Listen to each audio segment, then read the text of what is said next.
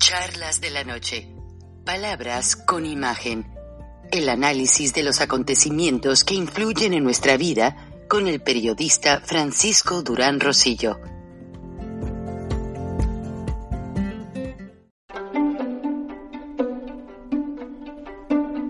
Frank Durán Rosillo eh, te saluda y los saluda a todos ustedes, su amiga María Celeste Raraz, para invitarlos a que se suscriban a mi canal de YouTube María Celeste Raraz, tal como mi nombre, donde les informo todas las semanas eh, sobre entrevistas que tienen un tema que ayuda a mejorarnos como personas y de paso son interesantes.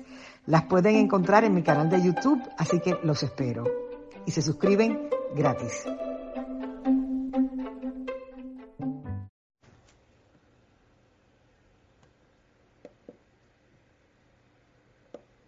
Recording in progress. En mis tiempos decían, cuando yo era más joven, decían que la caballada estaba flaca, hablando en términos de los posibles candidatos a la sucesión presidencial. De hecho, eh, al tercer año no se mencionaba nada, era un pecado mortal para el presidente en turno hacer el destape, destapar al candidato a la presidencia, al sucesor, y en el juego político del Partido Revolucionario Institucional, que yo considero que el PRI sigue en el poder, el PRI nunca salió del poder. Con Vicente Fox fue, solo un juego. Aunque Vicente Fox se constituya y se llame el mismo como el primer presidente elegido realmente de manera democrática, yo no lo veo así, amigos de la audiencia.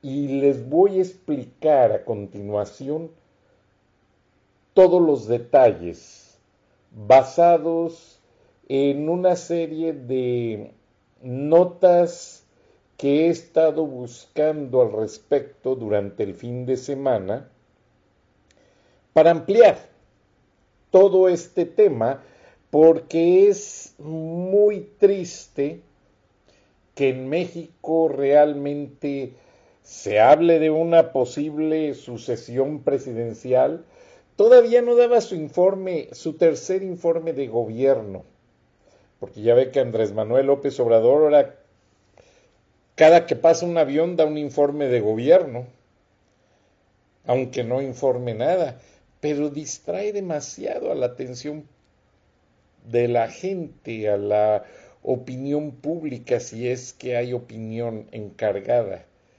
de estar atentos en lo que hace. López Obrador está desgastado. López Obrador está ya en el ocaso de su carrera política. El tercer año marcó ese ocaso, ese presagio de su movimiento de regeneración nacional, que no regeneró nada, más que los problemas. Trajo bastantes problemas al país y no hubo soluciones. Pero en el gabinete, aunque él llamó a esas personas las corcholatas, a los posibles sucesores, porque pues corcholata es algo que destapas de una botella, para mis amigos de la audiencia que viven aquí en los, y crecieron en los Estados Unidos y que no han vivido en México, dreamers y muchos jóvenes, la corcholata es ese pedazo de aluminio que tapa la botella de la soda y me traje esta intencionalmente. Esta es la corcholata. Nada más que en México las hacen de aluminio y las botellas son de cristal. Esa es la corcholata. Entonces el presidente se refería al destape, porque esto es destapar una botella, él lo usó en términos presidenciales y hasta en las gráficas de muchas opiniones editoriales aparecía la corcholata con la foto de uno de los tantos candidatos que mencionó.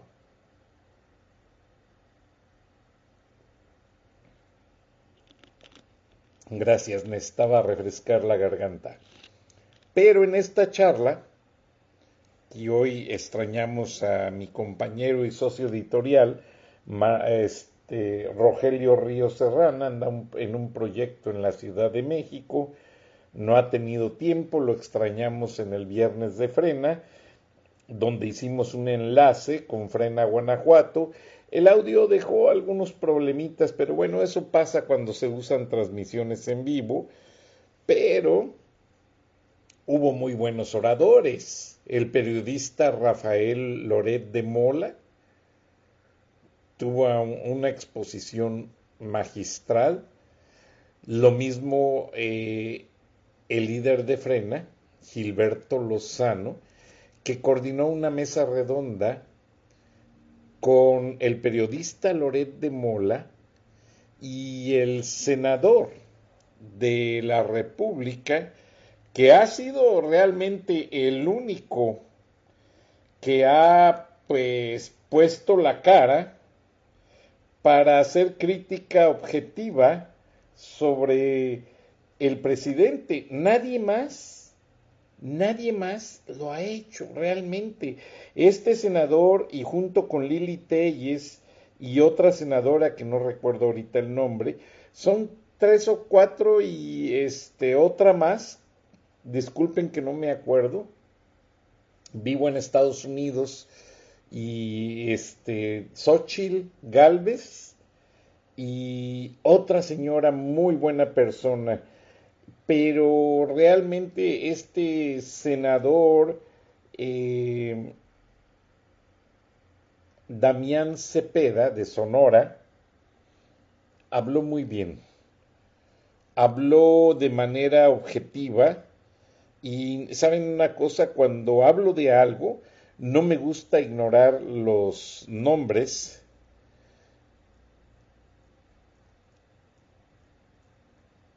y deseo mencionarlos. Son Xochil Galvez, Lili Telles, Damián Cepeda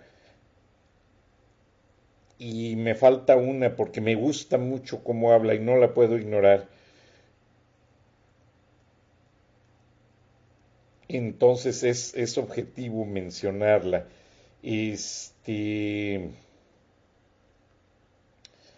Y Ay, ay, ay, no me aparece aquí de... Tiene hasta una contramañanera la, la dama.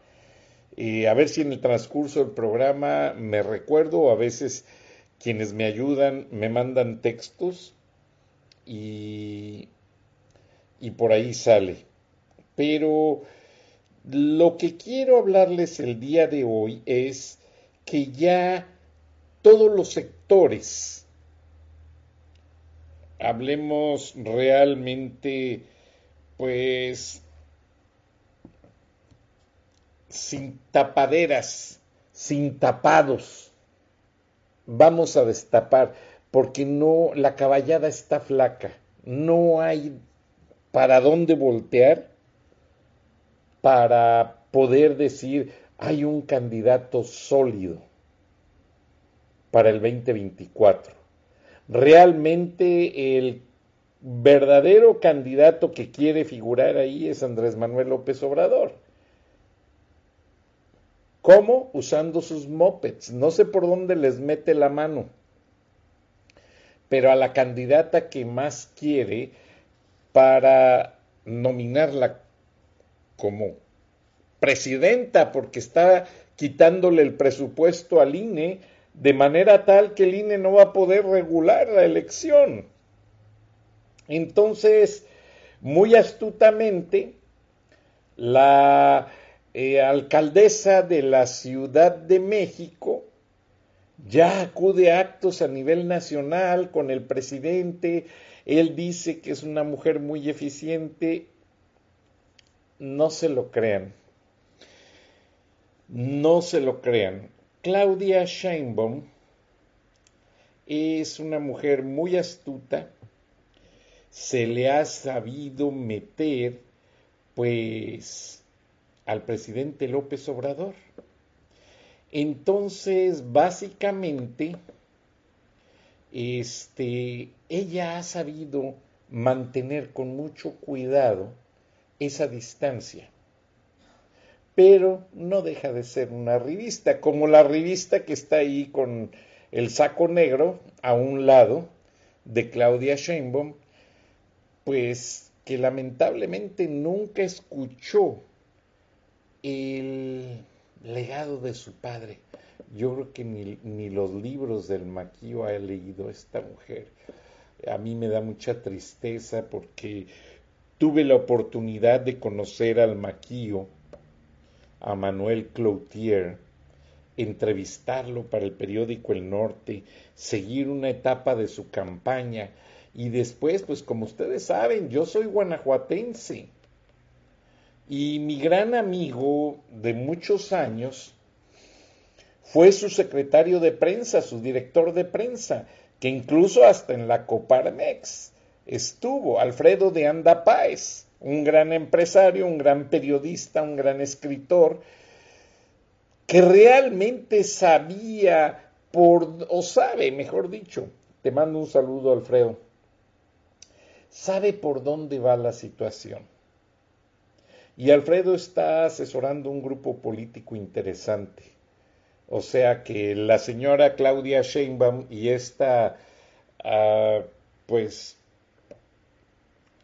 mujer que no menciona el nombre por, apellido, por mención y respeto al apellido que representa, y le deseo lo mejor, pero creo que está jugando en el lado equivocado. No tengo nada contra ella realmente. Una regimontana adoptada y bueno, allí encontró cómo hacer su carrera política y enhorabuena, cada quien hace su lucha, hay que respetárselo, hay que desearle que haga lo mejor en algún momento de su vida, se detenga y aprovechar ese poder que tiene como dama, como mujer, y decir, eh, por aquí puedo hacer algo. Yo he soñado con que esta mujer se le voltea al presidente, sabiendo todo lo que sabe y viendo todo lo que tiene. Podría dar un golpe. Yo siento más candidata a esta mujer del saco negro con blusita fuchsia o, cómo se llama rosa mexicano. La siento con más fuerza. Si sabe manejarse inteligentemente, que la trepadora que está de la chaquetita café o beige como le quiera mencionar. Pero hay un corcholata que ha destapado todo. Es el todólogo, es el multitask. Ya hasta el presidente dice, a ver, si algo se necesita, que se encargue Marcelo Ebrard. Ahí lo tienen liderando las reuniones de alta seguridad entre México y Estados Unidos. Vean, ni el secretario de gobernación, claro, es por protocolo. Es por protocolo que se siente Ebrar junto al secretario de Estado norteamericano. Pero, la verdad, el secretario de gobernación actual, el paisano, para mí es el paisano del presidente, no tiene todavía, con todo respeto, las cartas, las credenciales políticas para llevar al país. Será notario, habrá sido gobernador de Tabasco, lo que ustedes quieran, no lo conozco al señor, lo respeto, pero no tiene las credenciales. Marcelo Ebrard sí, Marcelo Ebrard ha sabido manejarse y el hecho de andar de mandadero por todas partes le ha servido a Marcelo Ebrard para hacer campaña. Marcelo Ebrard habla muy buen inglés, estudió en el Colegio de México y pues, ¿qué puedo decir? Fue compañero, perdón, fue compañero de nuestro socio editorial, él lo ha reconocido. Ahora, para esta nota que yo estoy haciendo, mm, eh, honestamente tengo que confesar que Rogelio no me ha dicho nada respecto a Marcelo Ebrard. Mm, Rogelio es una persona muy serio como periodista, por eso lo valoro mucho. Estoy haciendo, como les dije al principio del programa, estas valoraciones, estoy aquilatando la situación en base a documentos que me llegaron por otras fuentes, principalmente militares, tanto de México como de Estados Unidos. Enseguida les muestro algo que salió por ahí muy popular. Lo que me dan mis amigos del ejército no lo digo quiénes son, solo lo comento. Igual sobre los reportes de inteligencia, que están bastante fuertes. ¿Por qué razón? Marcelo Ebrard pues ha servido de todólogo. Ha descuidado mucho la Cancillería, pero lo bueno es que tiene buenos cónsules tenía una excelente embajadora, Marta Bárcena. Lamentablemente, el inexperto el subsecretario para América del Norte, el señor Velasco, pues la basurió y la señora Bárcena no merece eso. Merece mucho respeto. Y la trató muy mal, pese a que ella armó la reunión con Trump en la visita de Estado en Washington pero Marcelo Ebrard no le importa nada. Él está enfocado en su carrera. Él ya se está vendiendo con Anthony Blinken, con las autoridades de Estados Unidos, y pues, como me lo dijo Gilberto Lozano en un programa de Viernes de Frena, quien está señal, pues él les está diciendo, ¿saben qué? Entiendan a mi jefe, yo cuando llegue voy a arreglar todo, denle por su lado porque el Señor no sabe ni para dónde voltear. Y es cierto. Vean, Marcelo Ebrard sabe jugar a la política. Allí está con Felipe Calderón cuando Marcelo Ebrard era regente de la Ciudad de México y Felipe Calderón el presidente. ¿Quién está atrás? También fue canciller, fue secretario de Hacienda. Este señor que está en medio, Mid, es muy capaz, muy estudiado, íntimo amigo de Marta Sagún. Mid también fue candidato presidencial. Cuando Mid fue en su helicóptero o en helicóptero del gobierno a San Francisco del Rincón a visitar a, los Fox en el rancho que para comer, ándale Martita, ya llegó Mid, vamos a comer. Llega Mid y a Mid no le interesaba una reunión política con Vicente. Vicente hasta se atrevió a decir, bueno, es que tengo dos candidatos, Mid y Ricardo Anaya, tráiganme otra pizza. Pero no.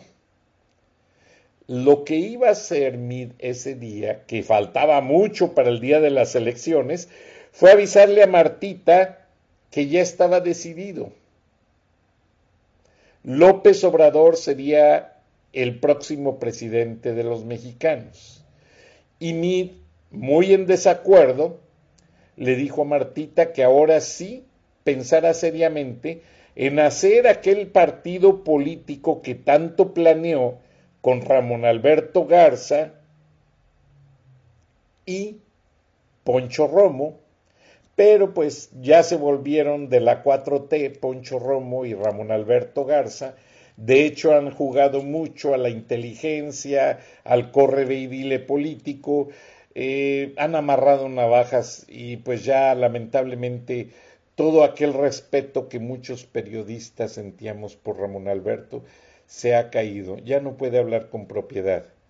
Se comprometió mucho con uh, Poncho Romo. Juntos fueron los propietarios de Reporte Índigo, o como me dijo un día Lucía Navarro, no Francisco, ese es Reporte Méndigo. Y también está el famoso, este, eh, la revista digital que dirige la hija de Ramón con todo respeto, pero Ramón pone su foto ahí como para que vean que él es la cabeza, no, lo hace su hija con todo respeto, código magenta, eh, está bien hecho, pero lo hace la hija, ya Ramón ya no tiene nada que ver. Aquí lo interesante es que Mid le decía a Marta Sagún, en Guanajuato, en mi tierra, y yo tengo amigos que trabajan en el Centro Fox y me tienen al día, que Martita debería ya ir considerando, ahora sí, pensar en hacerse candidata.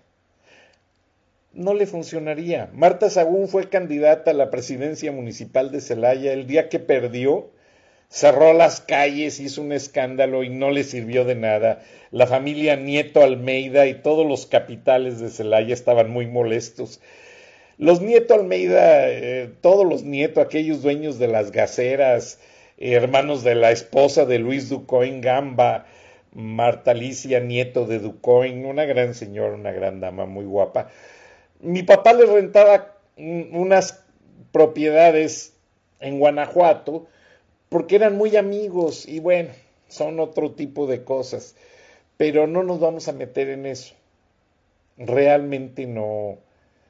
Eh, Martita Sagún, pues ni supo hacer esa reunión secreta en un apartamento de Polanco eh, cuando Fox era presidente, porque Ramón y Poncho Romo querían hacer un nuevo partido político.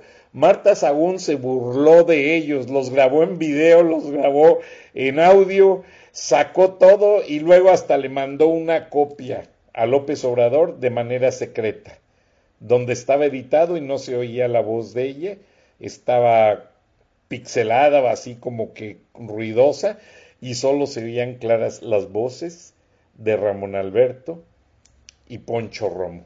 Pero pues bueno, ellos quisieron hacer su lucha, no se les hizo. Pero Marcelo Ebrard sí la está haciendo con toda la política. Marcelo Ebrard es priista. Ustedes lo saben. Estuvo en el sexenio, pues, de Salinas de Gortari. Y vean, ahí están todos. Manuel Bradlett, Andrés Manuel, Marcelo Ebrard y el dirigente de Morena. ¿Qué se puede esperar? Por eso les dije al inicio de este programa que no podemos esperar realmente el decir que México hizo una transición democrática porque no pasó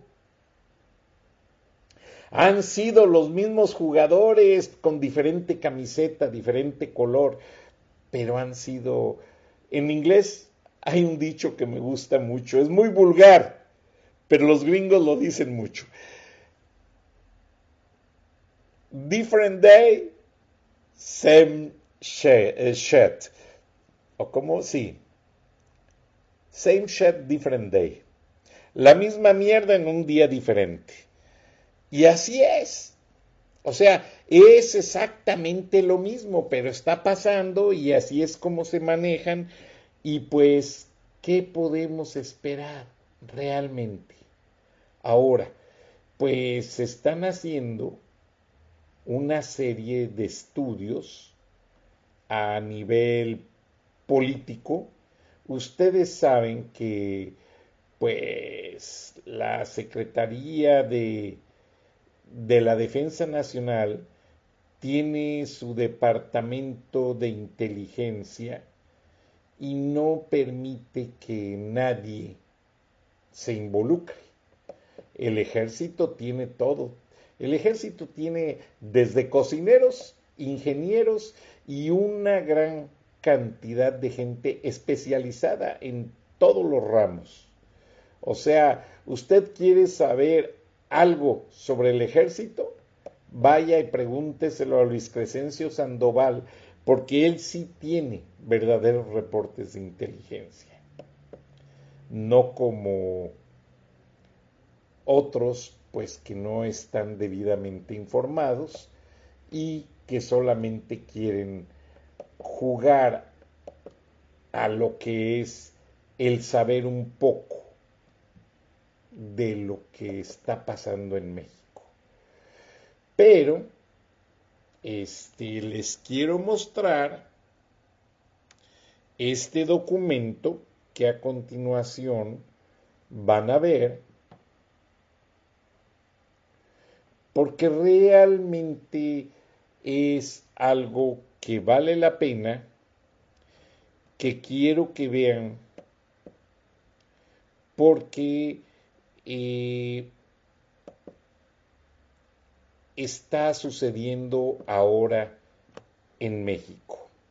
Se están haciendo muchos estudios sobre lo que está por verse venir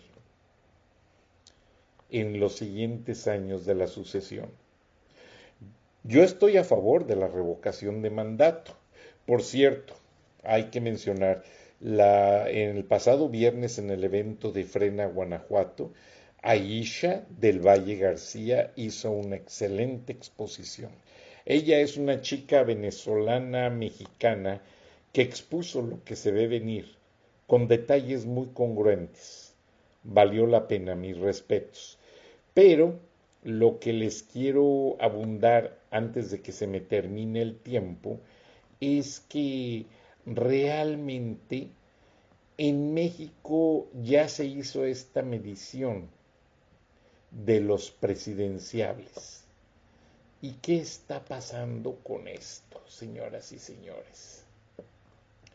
Bueno, este grupo de CNE Research es un grupo acreditado, realmente no lo podemos pues desacreditar como tal, tiene sus dones, tiene sus ventajas y se lanzó a presentar encuestas para dar los puntajes de los presidenciables del 2024. Ahora, si ustedes observan, Marcelo Ebrard tiene el 37% y con 7 u 8 puntos está atrás de él con un 29% Claudia Sheinbaum. Y qué casualidad, Tatiana Cloutier arriba de Ricardo Monreal. Digo, no estoy a favor de Monreal, pero creo que Monreal ha hecho más cosas que Tatiana Cloutier por Morena. Y bueno, el que sí no debería estar en esta encuesta, que qué bueno que está hasta abajo, es Gerardo Fernández Noroña. No tiene nada que hacer ahí. Realmente eso le quitó mucho valor agregado a la encuesta. Ahora en el PAN, la gobernadora de Chihuahua, Maru Campos, puntea con el 13%, mientras que Mauricio Vila está en el 15%. Y qué raro, pero realmente Ricardo Anaya lleva, perdón, me, equivoqué, la, ventaja con el 39%. ¿Por qué ha sido? Porque Ricardo Anaya ha sabido capitalizar todo el ataque que López Obrador ha hecho en su contra junto con Lozoya. Ahora, Santiago Krill pues no tiene nada que hacer ahí el señor, con todo respeto es muy serio, muy acreditado, pero desde que tuvo relaciones por allí, pues fue muy criticado, demasiado. Ahora, pues en el partido, que yo les digo que sigue en el poder, que es el, el, que está detrás de todos los que les presenté previamente, el revolucionario institucional o revolucionario institucional, pues hay personajes como el exsecretario de Gobernación, Miguel Ángel Osorio Chong, qué curioso, con un 22%. Él fue gobernador de Hidalgo y tengo un amigo que lo conoce muy bien. Pero no, Osorio Chong le falta. ¿Por qué? Porque estando en el Senado no ha levantado la voz como debiera, como que se ha movido como las olas para donde le conviene y como que ha manipulado mucho la situación. Otro que realmente no tiene nada que hacer aquí en esta encuesta, aunque sea muy amigo de Diego Fernández de Ceballos. Detrás de todo lo que dice Diego Fernández de Ceballos está Manlo Fabio Beltrones ex gobernador de Sonora. Muy amigo de mi gran colega y periodista Dante Hernández Béjar, le mando un abrazo y Dante dice que es un personaje muy serio, muy capaz. No lo dudo, pero la manera en que manejó él personalmente el asesinato de Luis Donaldo Colosio cómo se manejó en que él agarró al presunto responsable cuando estaba detenido y se encerró a hablar con él en privado, no me deja muy convencido. Ahora, pues, ¿qué puedo decir de este partido? Realmente, como que se quieren vender, como que sí, como que no. Eh, yo siento que ahí Luis Donaldo Colosio Jr., por el apellido, pero todavía está muy verde. Le falta.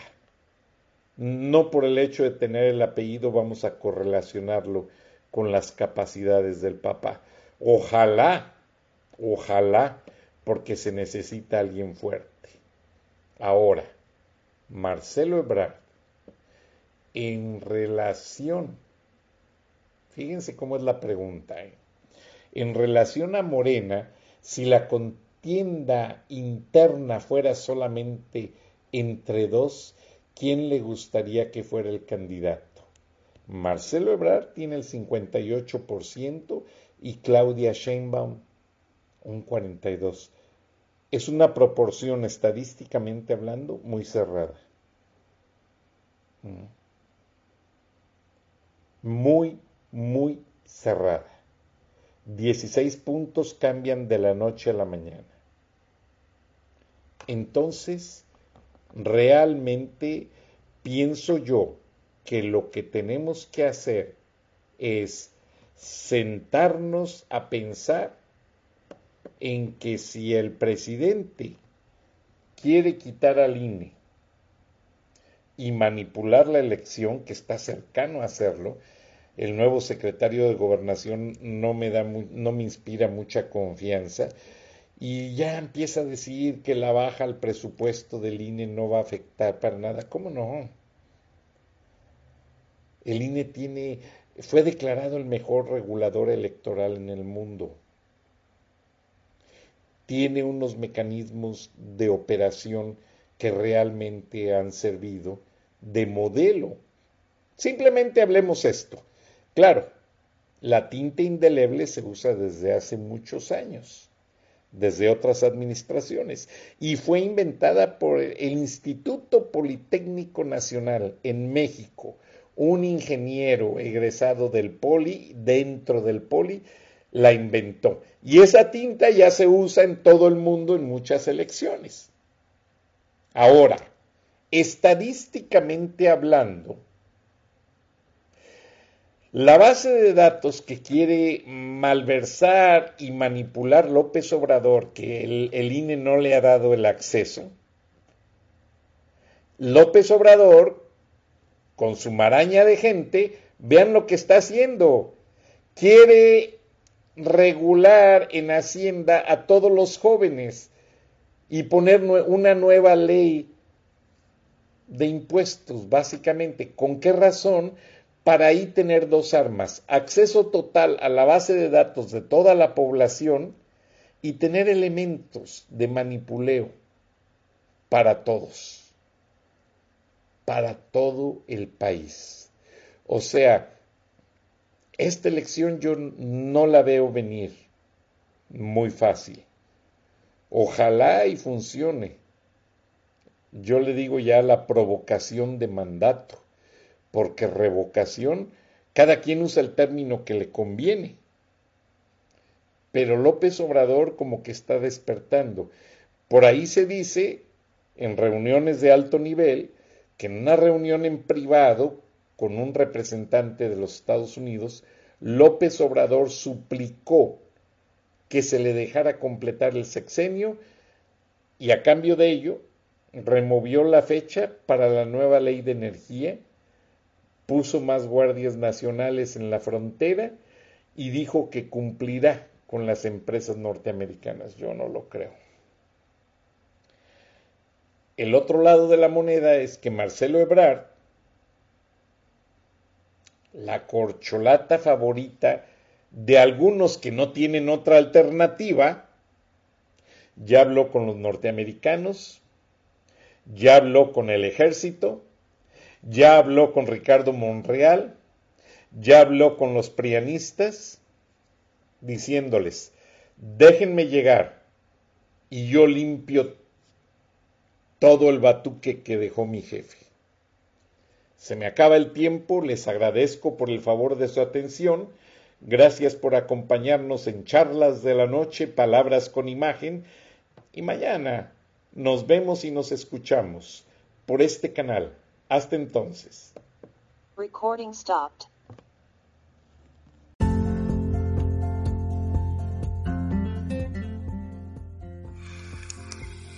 Escuchaste el análisis de la noticia, transparente como el agua, con el periodista Francisco Durán Rosillo